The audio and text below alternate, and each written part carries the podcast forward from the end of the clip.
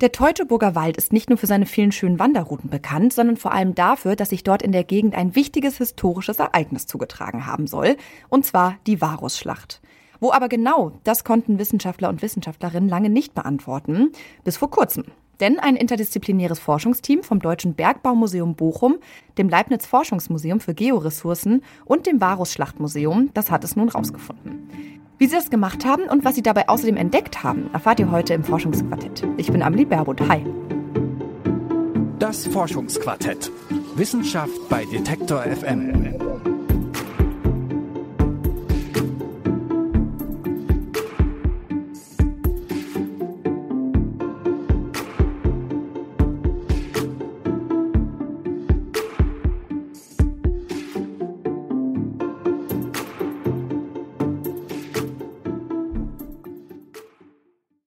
Die Varusschlacht. Davon haben viele wahrscheinlich schon mal was gehört. Dann im Geschichtsunterricht wahrscheinlich das letzte Mal, aber der ist ja oft auch schon ein bisschen her. Meine Kollegin Charlotte Nate, die hat sich nochmal eingelesen für uns. Hi Charlotte. Hi. Ja, fangen wir doch mal an. Könntest du mir noch mal sagen, wer da genau gegen wen, wann und wo gekämpft hat bei der Varusschlacht? Ja, sie wird auch Hermannsschlacht oder Schlacht am Teutoburger Wald genannt und die ist mehr als 2000 Jahre her. Und zwar soll die um neun nach Christus stattgefunden haben.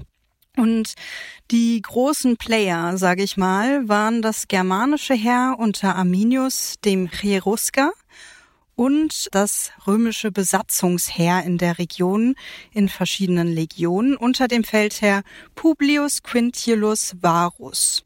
Und der Ausgang war, das germanische Heer hat gewonnen. Okay, dann vielleicht noch eine Basisfrage. Wie sah denn das römische Reich überhaupt aus? Wie kann man sich das vorstellen? Also das Römische Reich beherrschte damals schon den gesamten Mittelmeerraum und zusätzlich auch den Süden und den Westen von Germanien. Also es hatte auf jeden Fall wirklich schon sehr viel Macht. Und im Westen von Germanien hatte das Römische Reich die Provinz Gallien. Die war westlich vom Rhein und nach dem Rhein kam dann quasi Germanien. Und die Römer wollten diese Provinz Gallien vor den Germanen sichern, aber östlich vom Rhein eigentlich auch gerne ausweiten. Also auch das Gebiet rund um den Teutoburger Wald. Dort haben die Römer sogar dann auch Steuern eingetrieben, obwohl das eigentlich noch germanisches Herrschaftsgebiet war.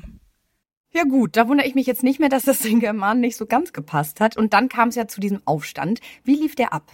Der lief unter der Führung von Arminius ab und interessanterweise ist der als Kind als Geißel nach Rom geschleppt worden und wurde dort zum Offizier ausgebildet.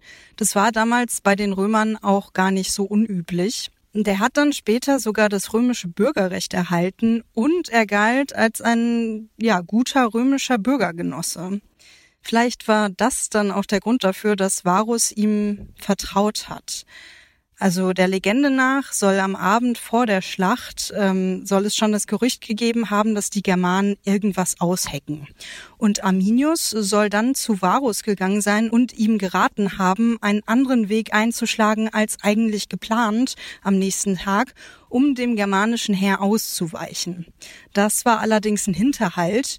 Arminius hat Varus in ein sehr unübersichtliches und ein sehr sumpfiges Waldgebiet geschickt, wo die Germanen auf jeden Fall den Römern sehr stark überlegen waren, weil die sich in der Gegend viel besser auskannten.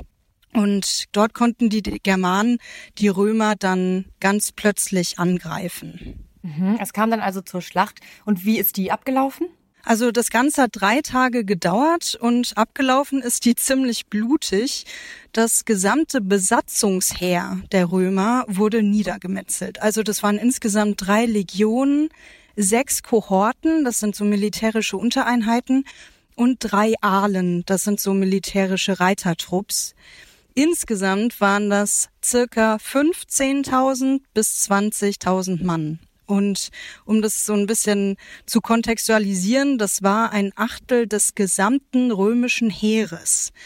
Also das hat das römische Reich schon sehr stark getroffen. Die Folge war dann, dass die Römer es auch danach nie wieder geschafft haben, dieses Gebiet vollständig einzunehmen. Also die Gegend östlich vom Rhein bis hoch zur Elbe. Mhm. Also war die Varusschlacht wirklich ein geschichtsträchtiges Ereignis, kann man sagen. Das auch immer wieder verklärt wurde.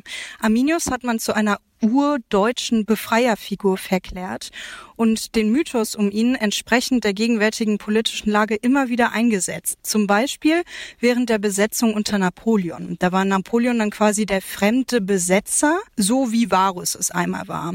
Es verwundert also nicht, dass nach den Befreiungskriegen das Hermannsdenkmal errichtet wurde. Das ist in der Nähe von Detmold und eben an den damaligen Sieg der Germanen erinnert hat. Später hat auch Adolf Hitler sich ganz gerne als Arminius Nachfolger gesehen und sich als germanischen Führer stilisiert. Eieiei, okay, na gut. Dann lass uns aber doch mal zur aktuellen Forschung zu dieser Schlacht kommen, nach den Basics. Du meintest schon, dass lange nicht klar war, wo die Schlacht tatsächlich stattgefunden hat. Ähm, welche Orte kamen denn dafür in Frage? Man nennt sie ja auch Schlacht im Teutoburger Wald. Also das äh, kam schon ganz, ganz früh ins Spiel, dass in diesem Wald irgendwo diese Schlacht statt gefunden haben sollte. Das hat auch der römische Geschichtsschreiber Tacitus schon so überliefert. Also irgendwo in, um diesen Wald rum Richtung Lipperland. Deshalb wurde dort auch das Hermannsdenkmal gebaut. Denn im 19. Jahrhundert war der damalige Forschungsstand eben noch, dort hat die Varusschlacht stattgefunden. Seit den späten 1980er Jahren, also ungefähr seit 40 Jahren, ist der Ort Kalkriese auf den Plan gekommen. Das ist eigentlich gar kein richtiger Ort, sondern eher eine Bauernschaft bei Bramsche in, im Osnabrücker Land.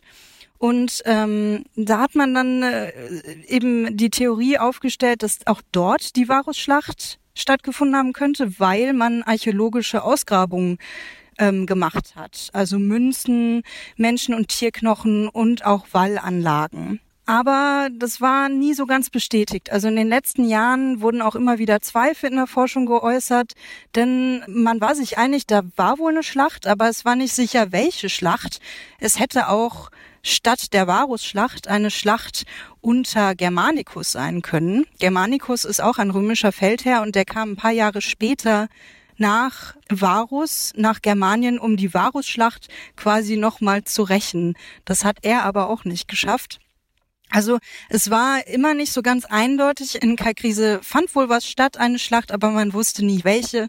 Und deshalb hat die Forschung da auch immer weitergemacht. Ja, so wie auch das Team der drei Museen. Und du hast dich mit einer der WissenschaftlerInnen unterhalten. Stell sie doch gerne mal kurz vor. Ja, das war Annika Diekmann, die ist Chemikerin und arbeitet als wissenschaftliche Mitarbeiterin beim Bergmauermuseum in Bochum.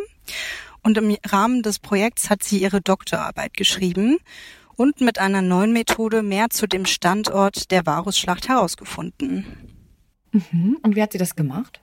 Also sie hat die Methode des metallurgischen Fingerabdrucks genutzt. Das hört sich jetzt vielleicht erstmal ein bisschen nach Tatort an und ist tatsächlich auch ein bisschen so. Also ihre Fragestellung war nicht, war in Kalkrise eine Schlacht, denn das wusste man ja schon. Sie war auch nicht, wer war der Täter, denn das wusste man auch, das waren die Germanen sondern sie hat sich gefragt, wer war das Opfer dieser Schlacht? Und wie das mit den Fingerabdrücken so genau funktioniert, das hat Diekmann mir so erklärt. Wir konnten feststellen, dass wir eine definitive Übereinstimmung zwischen den Funden aus Kalkriese haben und der 19. Legion. Die 19. Legion konnten wir an zwei verschiedenen Orten beproben und zwischen der 19. Legion und Kalkriese ist eine sehr hohe Übereinstimmung in der chemischen Signatur. Mhm. Und wer waren denn die anderen Opfer? Also erstmal die Legion unter Varus. Das waren die 17., die 18. und die 19. Legion. Und auch verschiedene Legionen unter Germanicus, von dem ich ja eben schon erzählt hatte. Und um erstmal diese Spuren der Opfer zu bekommen, dafür hat das Team an sieben Standorten ungefähr 550 Proben genommen. Also wirklich einen unfassbar großen Datenschatz. Und bei den sieben Standorten, wo sie waren, da war das relativ klar, welche römischen Legionen dort mal stationiert waren, einfach weil das schriftlich gut überliefert war. Mhm. Und bei welchem Opfer haben die Proben von Kalkriese dann gematcht? Das lasse ich am besten mal die Forscherin selbst erzählen. Wir haben ganz viele Fundstücke sichern können und das sind dann unsere Spuren. Und hier haben wir dann mit chemischen Analysemethoden die elementare Zusammensetzung bestimmt. Nicht nur die grobe, ist das ein äh, Goldbarren, ist das ein Eisenspeer, sondern wir haben uns auf Kupferartefakte fokussiert und haben dort die feinen Nuancen, also die sogenannten Spurenelemente in unseren Kupferobjekten bestimmt und haben dort versucht herauszufinden, wo habe ich eine Art Match, wo habe ich eine ähnliche oder gleiche Signatur dieser Spurenelemente bei anderen Opfern. Also nochmal zur Erinnerung, weil jetzt äh, einige Zahlen kommen. Die 19. Legion war auf jeden Fall eine, die in der Varusschlacht gekämpft hat, also in Kalkriese. Das Team hat aber auch noch mehr rausgefunden.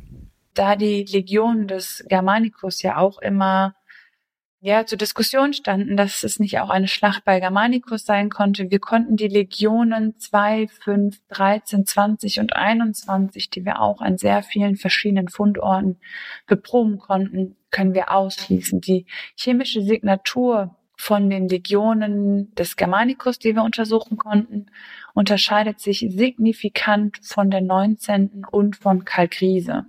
Also in Kalkriese war die 19. Legion unter Varus, aber keine Legion unter Germanicus. Das klingt ja nach äh, einem wissenschaftlichen Durchbruch, den Annika Diekmann mit dieser Methode erreicht hat. Wie kann man denn damit jetzt weitermachen? Ja, also wie, wie ich eben schon gesagt habe, das ist ein unheimlich großer Datenschatz, den die da erhoben haben. Und da kann man noch die nächsten 30 bis 50 Jahre lang dran weiterarbeiten. Also immer wieder mit anderen Fundorten vergleichen. Die Fundorte, an denen das Team die Proben genommen hat, die bekommen auch die ganzen Daten. Die Methode des metallurgischen Fingerabdrucks, die hat sich auf jeden Fall bewährt. Das war übrigens nicht das erste Mal, dass sie genutzt wurde. Sie wurde zuerst in Großbritannien angewendet, wo der Forscher Pablo Fernandez Reyes Funde von britischen Legionen mit denen aus Kalkriese verglichen hat. Jetzt konnte die Methode erfolgreich in Kalkriese weiter eingesetzt werden und ich denke, so wird es dann auch in Zukunft weitergehen und immer wieder neue historische Fundorte miteinander verglichen werden. Mhm. Vielleicht noch ein letzter Punkt, weil Annika Diekmann, die ist ja gar keine Archäologin und auch keine Historikerin, sondern du hattest vorhin gesagt, dass sie Chemikerin ist. Und das hilft ja aber der Forschung in diesen Bereichen trotzdem total weiter mit ihrer Arbeit. Das fand ich irgendwie so interessant. Ja, darüber habe ich auch mit ihr gesprochen und sie hat in diesem Zuge ein kurzes Plädoyer zum interdisziplinären Arbeiten gegeben. Was sehr faszinierend bei diesem Projekt war, ist die interdisziplinäre Arbeit. Wir haben nicht nur aus einer Fachrichtung versucht draufzuschauen, sondern sehr eng zusammengearbeitet mit den verschiedenen Fachdisziplinen, also Archäologie, aber auch die Restauratoren, die Kuratoren und dann mit der Chemie. Und ich sehe ein sehr, sehr riesiges Potenzial in weiteren interdisziplinären Forschungsprojekten und möchte jeden ermutigen, über den Tellerrand zu schauen und sich auch außerhalb seiner Expertise mal zu versuchen zu bewegen und interdisziplinäre Arbeit voranzutreiben. Das ist ja mal ein gutes Schlusswort. Die Varusschlacht, die hat laut jetzigem Forschungsstand also ziemlich sicher in Kalkriese bei Bramsche stattgefunden. Das haben die Analysen von Annika Diekmann vom Deutschen Bergbaumuseum Bochum ergeben. Und mit ihr hat meine Kollegin Charlotte Nate gesprochen. Danke dir, Charlotte, für diese Recherche. Sehr gerne, Amelie. Wenn euch das Forschungsquartett gefällt, dann lasst uns gerne ein Abo da. Und wenn nicht, dann freuen wir uns auch immer über Feedback an forschungsquartett.detektor.fm. Ich wünsche euch jetzt an dieser Stelle schon mal schöne Weihnachten und wir hören uns hier auch nochmal nächste Woche. Ich bin Amelie Berbot. Macht's gut. Das Forschungsquartett. Wissenschaft bei Detektor FM.